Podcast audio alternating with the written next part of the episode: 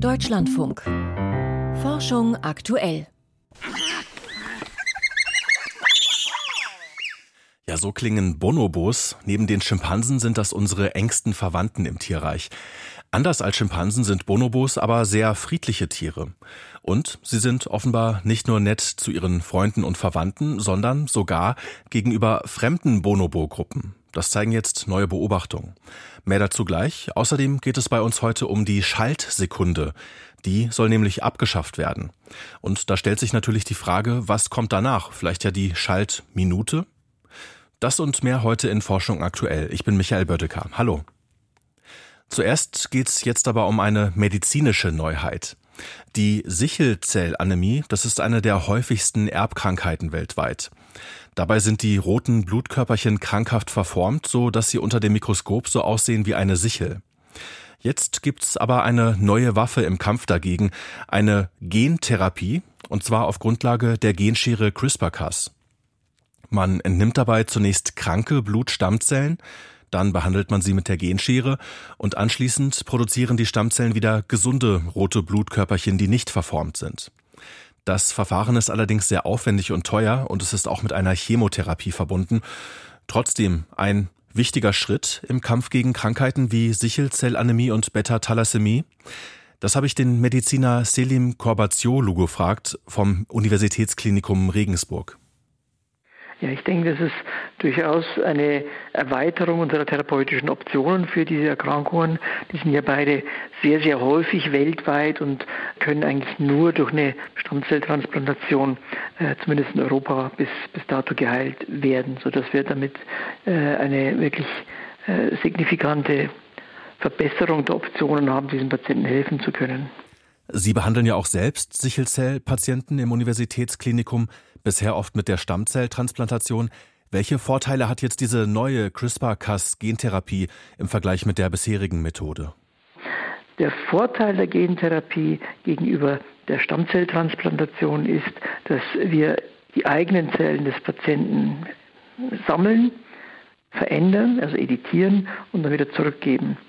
Dadurch vermeiden wir den einen großen Nachteil einer Stammzelltransplantation von einem gesunden Fremdspender, der darin besteht, dass das Immunsystem des Spenders in gewisser Weise ja auch den Empfänger, den Patienten angreifen könnte. Wir nennen das die Graft versus Host Erkrankung und dieser Teil einer Transplantation wird dadurch äh, vermieden. Weil es eben Zellen aus dem eigenen Körper sind. Genau. Das Verfahren ist noch neu, es sind noch nicht so viele Menschen damit behandelt worden. Wissen wir denn, ob die Genschere nicht vielleicht auch an anderen Stellen das Erbgut verändert, außer da, wo man das möchte? Das wissen wir nicht, zumindest nicht bei den individuellen Patienten. Wir wissen natürlich aus vorklinischen Untersuchungen, dass das Verfahren sehr, sehr sicher ist, dass es äh, wahrscheinlich nur an der Stelle schneidet, wo es schneiden soll. Wir wissen aber auch von diesem Verfahren, dass es durchaus auch an anderen Stellen Veränderungen vornehmen könnte. Natürlich können wir nicht jede einzelne Zelle, die wir editieren, testen, bevor wir sie dem Patienten zurückgeben, sodass wir hier auf diese vorklinischen Untersuchungen angewiesen sind und auf diese vertrauen müssen. Sichelzellanämie ist eine der häufigsten Erbkrankheiten weltweit. Diese neue Gentherapie, die ist jetzt in Großbritannien zugelassen worden. Die meisten Fälle von Sichelzellanämie, die gibt es aber bei Menschen in Afrika. Denken Sie, dass diese Therapie dort in Zukunft eingesetzt werden kann? Ich denke, diese Therapie wird Afrika wahrscheinlich nie erreichen. Es ist jetzt sehr pessimistisch, aber ähm, man muss sich den, den, Preisfaktor jetzt hier vor Augen führen. Eine Stammzelltransplantation in Afrika liegt im, im mittleren fünfstelligen Bereich. Eine Gentherapie, so wie sie jetzt angeboten werden wird, ich kenne natürlich die äh, Preise nicht, die die Firma aufrufen wird, aber es sind äh, wahrscheinlich eher 1,5 bis 3 Millionen pro Patient, die für die Gentherapie äh, veranschlagt werden. Und damit ist natürlich jedes afrikanische Land erstmal raus. Wie sieht es denn mit anderen Krankheiten aus? Könnte man mit dieser Genschere CRISPR-Cas als Gentherapie auch andere Erbkrankheiten behandeln oder wird es da komplizierter? Ich denke, wir haben ja in den Jahren, seitdem CRISPR-Cas entdeckt wurde, eine phänomenale Entwicklung durchgemacht. Also das Cas-Enzym wird permanent verändert, modifiziert. Es wird, wird äh, an Bedingungen adaptiert, die es wirklich ermöglichen, jetzt auch neben eben sehr groben Eingriffen, sehr subtile Eingriffe vorzunehmen. Das heißt, wir können dann wirklich bei der Sickelzellerkrankung zum Beispiel diese vorhandene Punktmutation, die zu dieser Erkrankung führt, direkt durch ein anderes Nukleotid ersetzen, das eben genau diesen Defekt äh, beseitigt. Äh, die Entwicklung ist, ist, unglaublich schnell und äh, wir werden sicher viele weitere Verfahren sehen für viele, viele Erkrankungen, genetische Erkrankungen dieser Art, äh, die wir jetzt heilen können. Das sagt Selim Korbazioglu vom Universitätsklinikum Regensburg. Wir haben über eine neue Gentherapie gegen die Sichelzellanämie und Beta-Thalassämie gesprochen. Wir Menschen sind soziale Wesen. Wir können zwar grausam und brutal sein, aber auch friedlich und freundlich und das sogar gegenüber Fremden. So ein prosoziales Verhalten gegenüber Fremden, das galt bisher als einzigartig menschliches Verhalten. Jetzt hat sich aber herausgestellt, auch bei Menschenaffen gibt es so etwas, und zwar bei den Bonobos. Die Einzelheiten jetzt von Michael Stang. Der Weg zur Forschungsstation im Kokolopori Bonobo Reservat in der Demokratischen Republik Kongo ist nicht einfach. Die Station ist weit abgelegen. Um dorthin zu gelangen, muss man bis nach Kinshasa fliegen. Dann steigen wir in ein winziges Flugzeug und fliegen weitere fünf Stunden über die wunderschönen Wälder des Kongo-Beckens und landen in einer kleinen Stadt. Am nächsten Tag fahren wir mit Motorrädern weitere sieben Stunden bis zu einem kleinen Dorf und von dort aus müssen wir nochmal anderthalb Stunden laufen. Liran Samuni vom Deutschen Primatenzentrum erforscht dort seit mehreren Jahren Bonobos, die wie Schimpansen zu unseren nächsten Verwandten gehören. Drei Gruppen der Menschenaffen werden dort permanent beobachtet. Manchmal begegnen sich die einzelnen Bonobo-Gruppen. Einige der Begegnungen verliefen anders als erwartet. Ich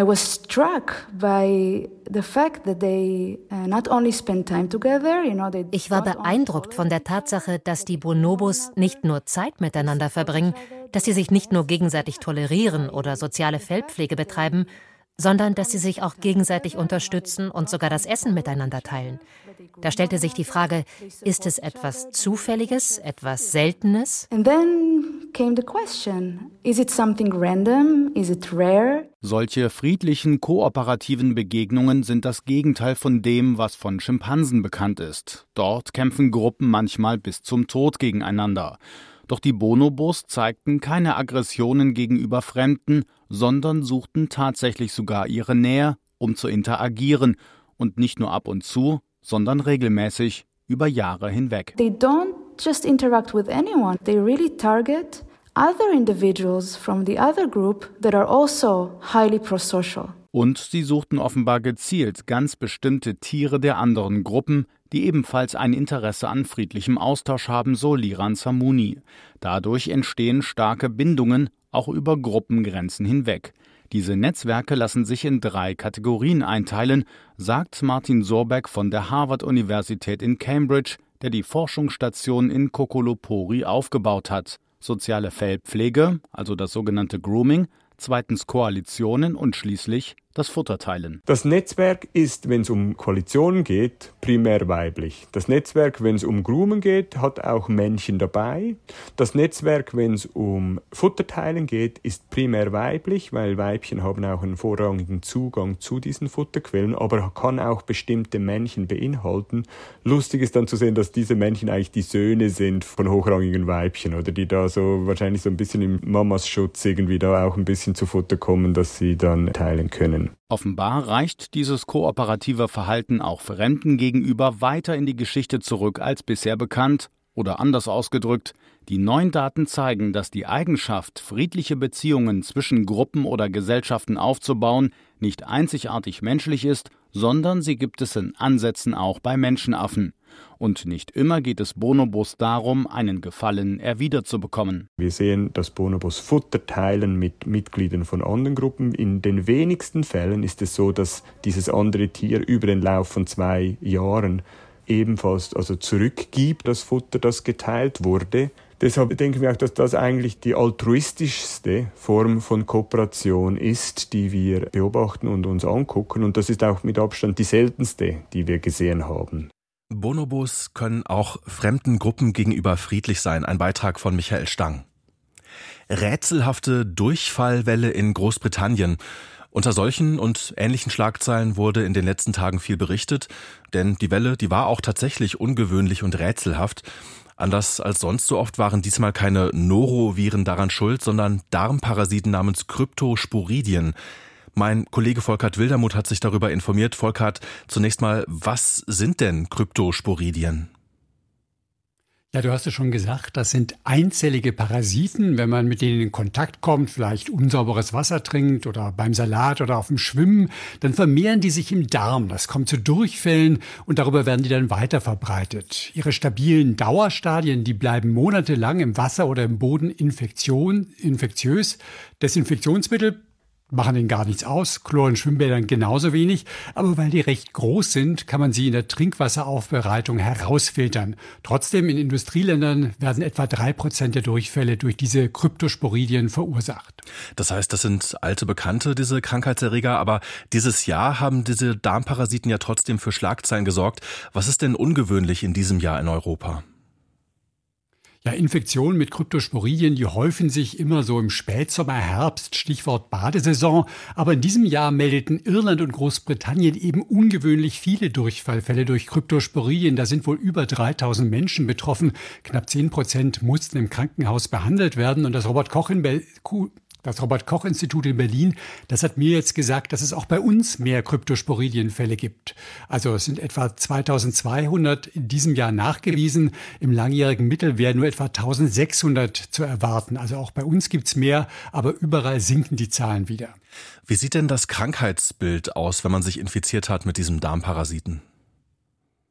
Manche merken gar nichts, andere bekommen wirklich heftige Durchfälle und anders als bei einer Nora-Infektion, das ist ja nach ein, zwei Tagen vorbei, da dauern die Durchfälle hier wirklich eine, zwei Wochen. So lange braucht das Immunsystem, um mit diesen Parasiten fertig zu werden.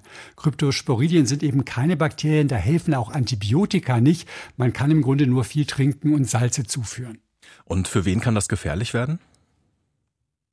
Vor allem für Säuglinge, die sind so klein, da macht der Flüssigkeitsverlust schneller Probleme. Die andere Risikogruppe, das sind immungeschwächte Personen, AIDS-Patienten zum Beispiel. In Deutschland kommt es aber nur sehr selten zu Todesfällen. Im globalen Süden sieht das anders aus. Da sind Kryptosporidien für etwa 10 Prozent der schweren Durchfälle bei Kindern verantwortlich. Das haben Studien des Bernhard-Nocht-Instituts in Ghana ergeben. Und geschätzt sterben deshalb weltweit jedes Jahr um die 50.000 Kinder. Also eine sehr relevante Gesundheitsgefahr. Jetzt haben wir das Problem beschrieben, aber stellt sich natürlich die Frage, warum kommt es denn dieses Jahr auch in Europa zu mehr Infektionen und das dann auch noch später im Jahr als sonst normalerweise? Ja, in Irland und in England, da hat man natürlich die Betroffenen befragt, was habt ihr so gemacht? Da gab es zwei Auffälligkeiten. Eine Gruppe von Leuten, die waren einfach sehr oft baden, das ist sozusagen normal. Die andere, die hat von Urlaubsreisen berichtet und zwar vor allem nach Spanien. Und das Europäische Zentrum für die Prävention und die Kontrolle von Krankheiten, die verweisen darauf, dass es in diesem Jahr rund ums Mittelmeer ja viele solche Extremwetterereignisse gegeben hat. Hitzewellen, Starkregen, Überschwemmungen. Und das überfordert eben oft die Abwassersysteme und da werden dann diese Dauerstadien der Kryptosporidien mitgeschwemmt. Dieser Zusammenhang hat sich übrigens bei uns beim Saale-Hochwasser im Juni 2013 gezeigt.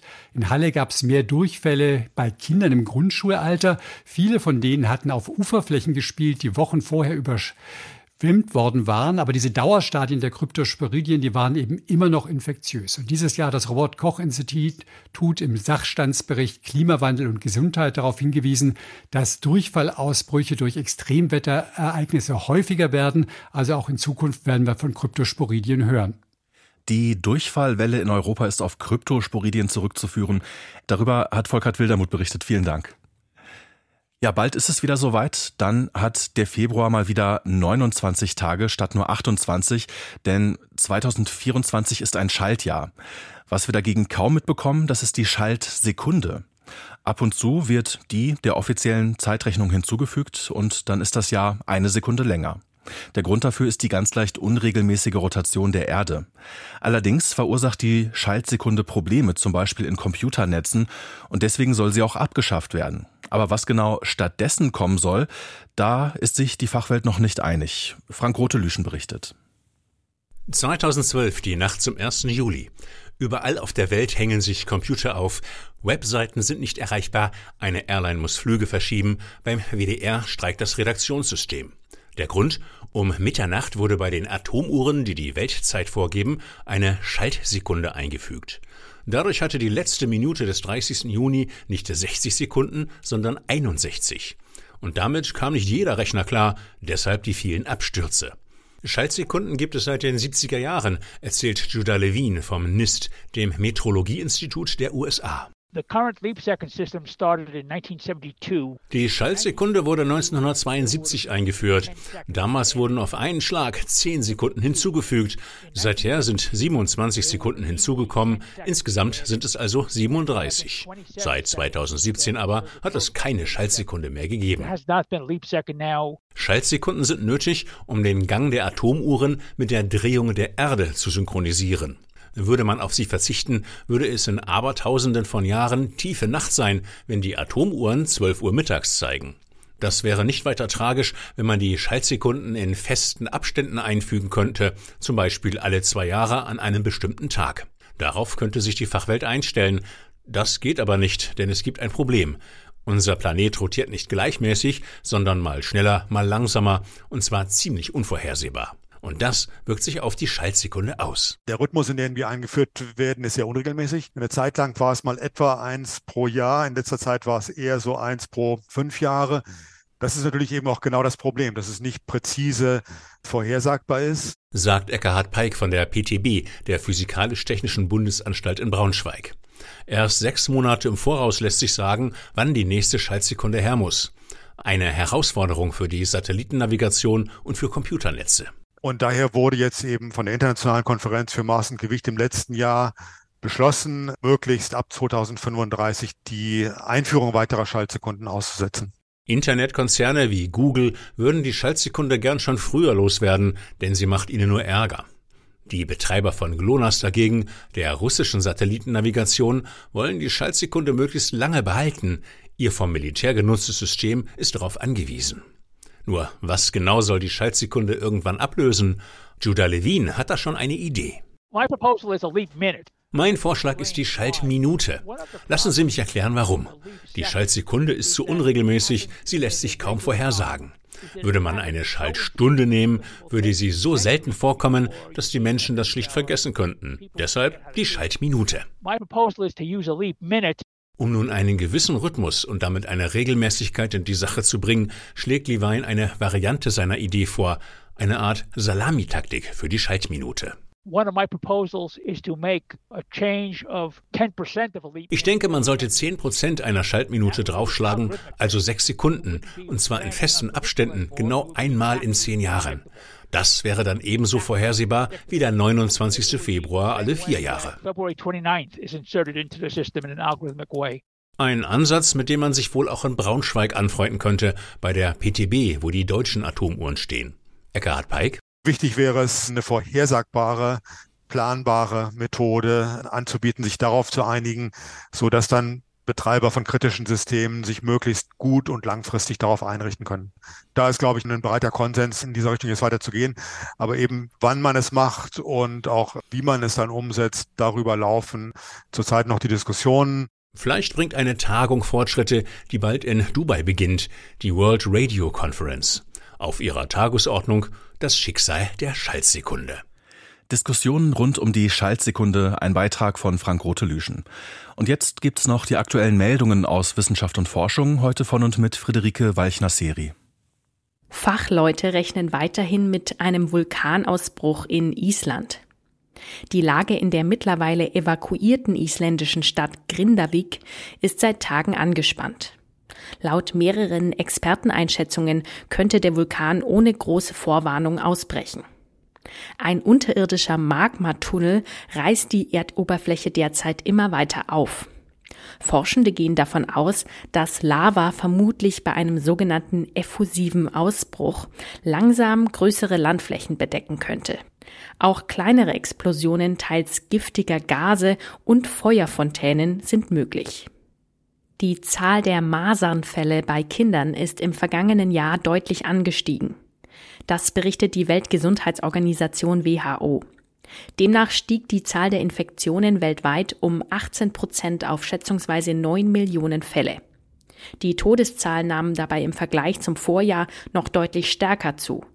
2022 sind demnach weltweit rund 140.000 Menschen an Masern gestorben, darunter größtenteils Kinder. Die WHO führt diese Entwicklung auf einen Rückgang der Masernimpfungen in den letzten Jahren zurück. Demnach erhielten im vergangenen Jahr 33 Millionen Kinder keinen vollständigen Masernimpfschutz. Die Impfung wird in zwei Dosen verabreicht und schützt zuverlässig vor einer Maserninfektion. Um alle Ausbrüche zu verhindern, ist ein weltweiter Impfschutz von 95 Prozent nötig. 2022 lag die Rate für einen vollständigen Impfschutz allerdings lediglich bei 74 Prozent. Die SpaceX Starship-Rakete soll morgen einen Testflug ins All starten. Eigentlich war der Launch der unbemannten Rakete bereits für heute geplant. Aber gestern Abend teilte der SpaceX-Gründer Elon Musk auf seiner Nachrichtenplattform X mit, dass der Start auf Samstag verschoben wird. Es müsse noch eine Antriebseinheit an einer Steuerfläche ausgetauscht werden. Die Starship-Raketen sollen wiederverwendbar sein und in Zukunft Menschen zum Mond und Mars bringen. Bereits im vergangenen April hatte SpaceX erstmals einen unbemannten Testflug gestartet. Das Raumschiff war allerdings wenige Minuten nach dem Start explodiert. Starship ist mit rund 120 Metern Länge das größte je gebaute Raketensystem. Es soll mehr als 100 Tonnen Ladung transportieren können. Ein neuer Test kann die Ursachen für hohes Durstempfinden besonders effizient bestimmen. Wer dauerhaft mehr als drei Liter am Tag trinkt und entsprechend häufig Urin ausscheidet, sollte den Flüssigkeitsbedarf ärztlich abklären lassen. Oftmals entsteht ein hohes Durstempfinden einfach dann, wenn häufiges Trinken zur Gewohnheit wird. Es kann aber auch auf eine Hormonstörung hindeuten, und zwar auf einen Vasopressinmangel. Um die genauen Ursachen zu bestimmen, mussten Betroffene bislang 18 Stunden lang ohne Trinken auskommen. Ein internationales Forschungsteam hat jetzt zwei neue Testmethoden geprüft. Die Ergebnisse im Fachmagazin The New England Journal of Medicine zeigen, Besonders effizient ist ein Test, bei dem Betroffene eine genau definierte Menge an Kochsalzlösung als Infusion verabreicht bekommen. Ein anschließender Bluttest zeigt, ob der Körper eine Vorstufe von Vasopressin bildet und ob demnach eine hormonelle Störung vorliegt. Sternzeit 17. November Raumsonden allein am Mars unser Nachbarplanet Mars zieht morgen genau hinter der Sonne entlang. Für rund 40 Stunden bleibt er verborgen. In dieser Zeit ist keinerlei Funkkontakt zur Erde möglich. Tatsächlich dauert die Funkstille sogar zwei Wochen. Die Raumsonden, die um den Planeten kreisen, sind derzeit völlig auf sich allein gestellt. Aber so etwas ist Routine, denn gut alle zwei Jahre steht Mars von der Erde gesehen in Richtung Sonne. Zwar zieht er selten exakt hinter ihr entlang wie in diesem Jahr, aber auch wenn er der Sonne am Himmel nur recht nahe ist, ist ein regulärer Funkkontakt nicht möglich. Denn die Sonne ist von einer Wolke aus heißem, elektrisch geladenem Gas umgeben. Die Sonnenkorona stört die Ausbreitung elektromagnetischer Wellen. Funksignale, die hindurchlaufen, werden stark gestört und kommen nur bruchstückhaft bei den Marssonden an. Im schlimmsten Fall löst das Fehlfunktionen in den Sonden aus. Daher ist rund um die Sonnenkonjunktion, wie Fachleute sagen, für etwa zwei Wochen Funkstille. Die Teams bereiten die Sonden intensiv auf diese Phase vor. Manche Messinstrumente laufen einfach weiter. Hochauflösende Kameras aber werden abgestellt, weil sie mehr Daten produzieren, als die Sonden speichern können. Raumsonden in der Umlaufbahn oder auf der Oberfläche des Mars sind derzeit in einer Art Ruhemodus und die Teams am Boden können entspannt Urlaub nehmen. Nach jeder Marspause kommt auch wieder Hochbetrieb. Ende nächsten Jahres ist Mars wunderbar am Himmel zu sehen. Dann ist auch der Funkkontakt zu ihm am einfachsten. Und das war Forschung aktuell für heute. Ich bin Michael Bödecker. Einen schönen Tag noch.